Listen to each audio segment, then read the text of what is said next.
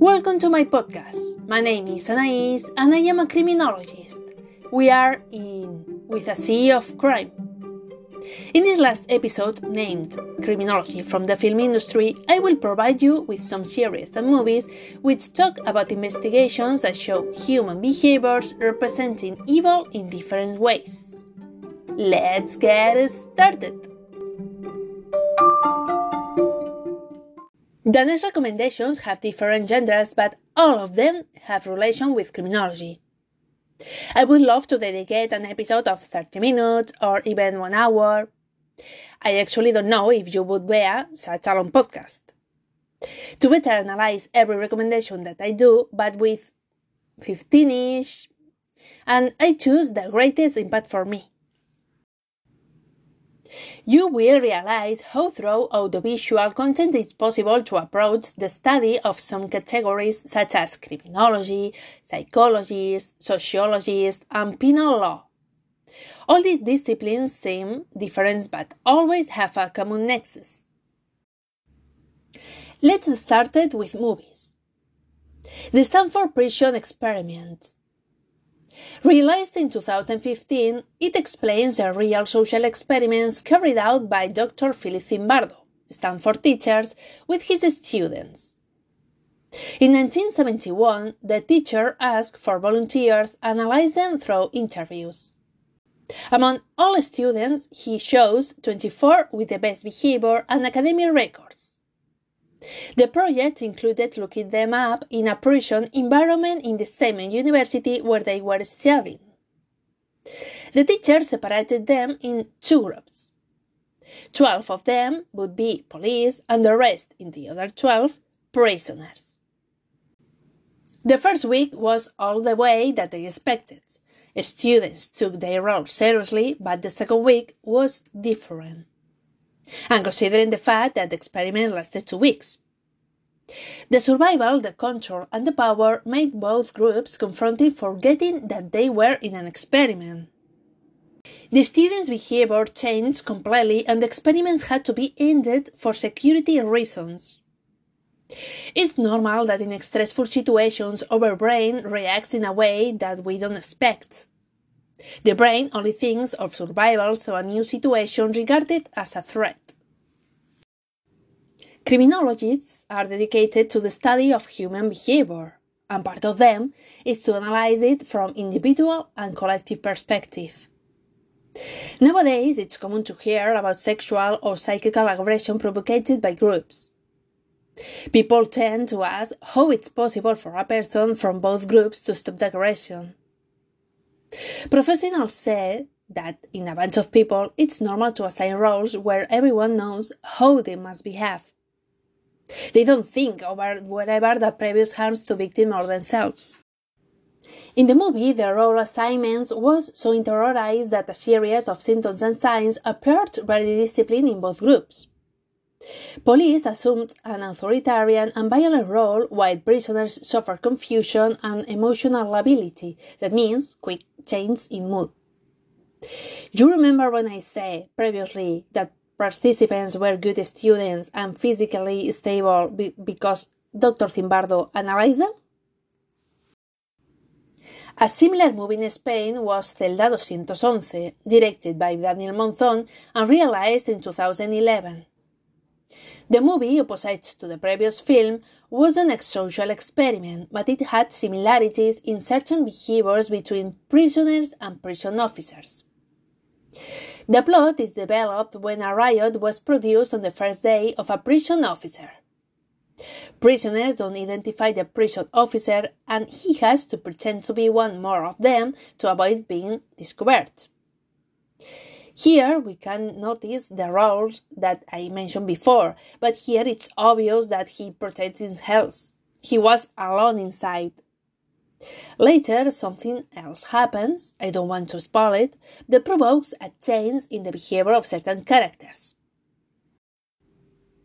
One of the disorders that appeared in the film is the sociopath personality, which characterizes for shunning of the norms pre-established by society. In prison, there are strict rules, but it's really difficult to keep prisoners following them. In this kind of places, it's normal to find limited situation and it's difficult to adapt to the new situation. During my degree, I had the opportunity to go to Wad-Ras, a women's jail located in Barcelona. It was only a visit, but for me it was shocking to hear the door behind me with the same sound as in the movies. It's at that moment when you become aware of where you are. Next movie is Farming, realized in 2018. It's about the Enitan story, a Nigerian adopted by a British white family. His family hoped to provide him the possibility of a better future.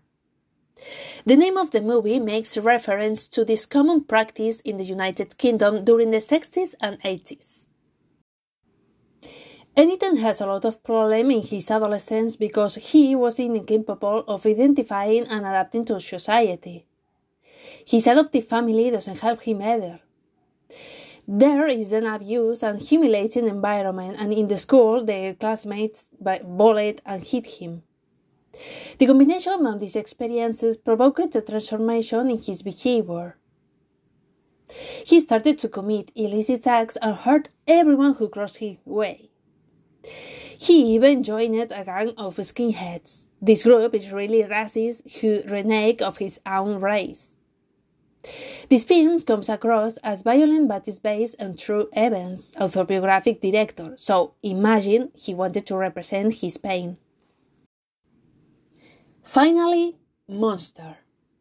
A film realized in 2003 that explains the real life of Eileen Wuornos. I invite you to listen to my episode number 3 Names A Person is Born a Killer or Becomes One, available on the same platform. In the episode, I explained how Wuornos became a criminal. For new listeners, Wuornos was recognized as the first serial killer in the United States, specifically in Florida. She was a prostitute and murdered seven of her clients. In the judgment, she was declared guilty and sentenced to death. Psychiatrists who analyzed her determined that she was unstable mentally and they diagnosed borderline personality disorder, also known as emotionally unstable personality disorder, besides antisocial personality disorder. She lived horrible experience in her childhood working, and she shared in interviews that the unique good moments were besides Selby Wall. She was the only woman who Eileen loved and the only person who tried to take Eileen out from her environment and bad habits. I recommend this movie for the wonderful performance of Charlize Theron. She received a lot of prizes, well deserved. And we are done with the movies. Now, let's get started with the series. First recommendation is Bates Motel. This series was recommended by one of my friends. I don't like watching series, but this one it was hooked on every episode. The series related Norman Bates' life with his mother in a motel. Norman is the protagonist of one of the most famous movies, Psychosis, which at the same time was inspired by serial killer Ed Gein. The main character shares his life with his controller mother, who comes to develop almost Oedipus complex.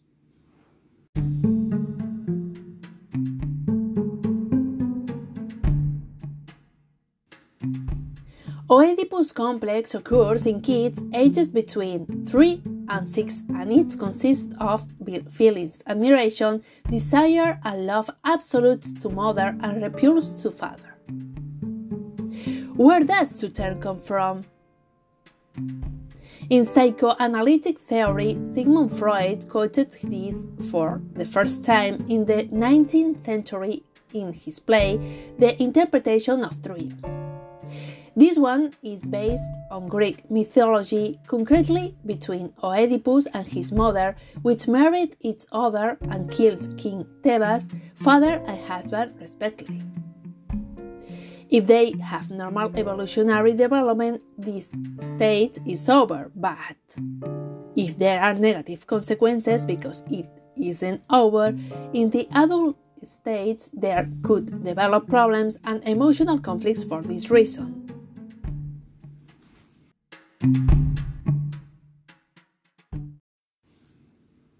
In Norman's case, he doesn't have a father, so he only has a relationship with his mother. Sometimes he shows jealousy when his mother loved another man.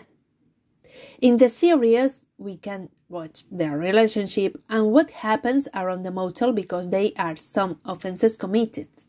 And the rest, you'll have to watch it.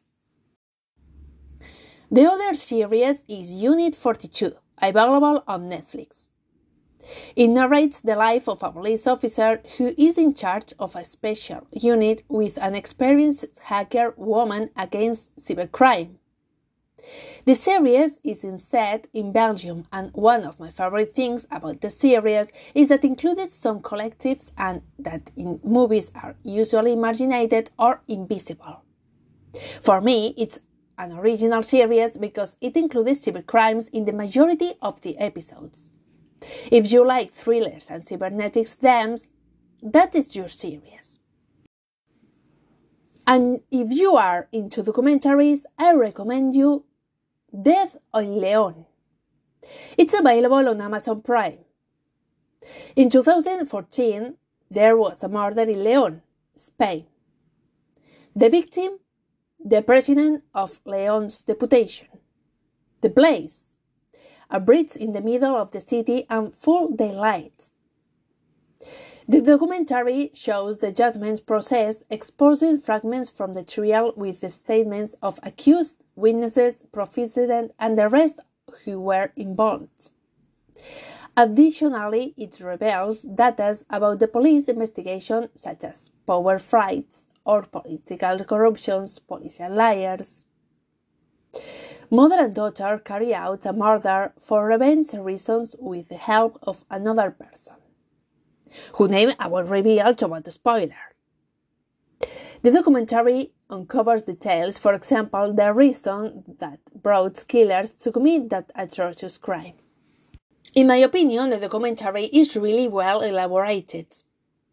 Furthermore, it explains the facts from a professional perspective, such as journalists from the beginning to show how the killers were and what kind of relationship they had with the victim. It's important not to forget that the documentary isn't fiction. It's hard to see the coldness of some people who participated. Some citizens had bad words to the victim, but a murder is something horrible. So, for many reasons and justifications, murdering someone is very painful for the victim and for their families. The next one is The Vanishing at the Cecil Hotel.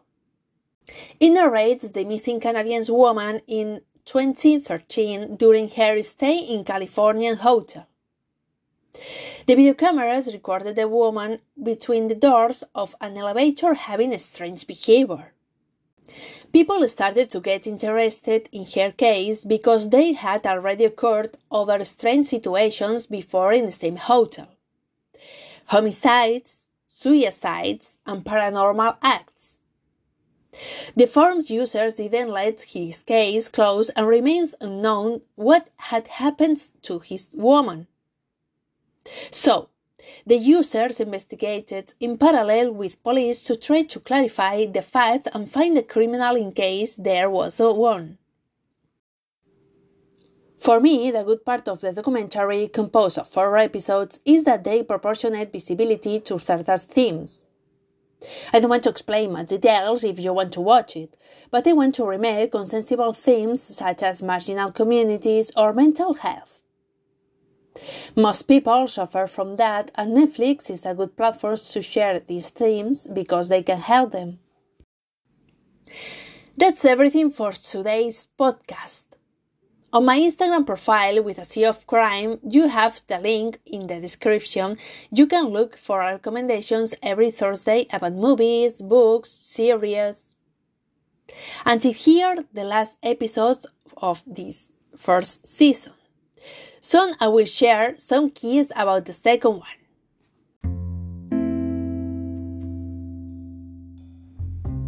If you have any questions or suggestions, don't hesitate to contact me through email concedecrimen@gmail.com. If you are listening from Spotify, you can find my email address on the right in the information part. I also invite you to visit my profile on Instagram under the same name. Thank you so much for listening to me. I hope you like my contents and I'll see you again soon. Remember, crimes never rest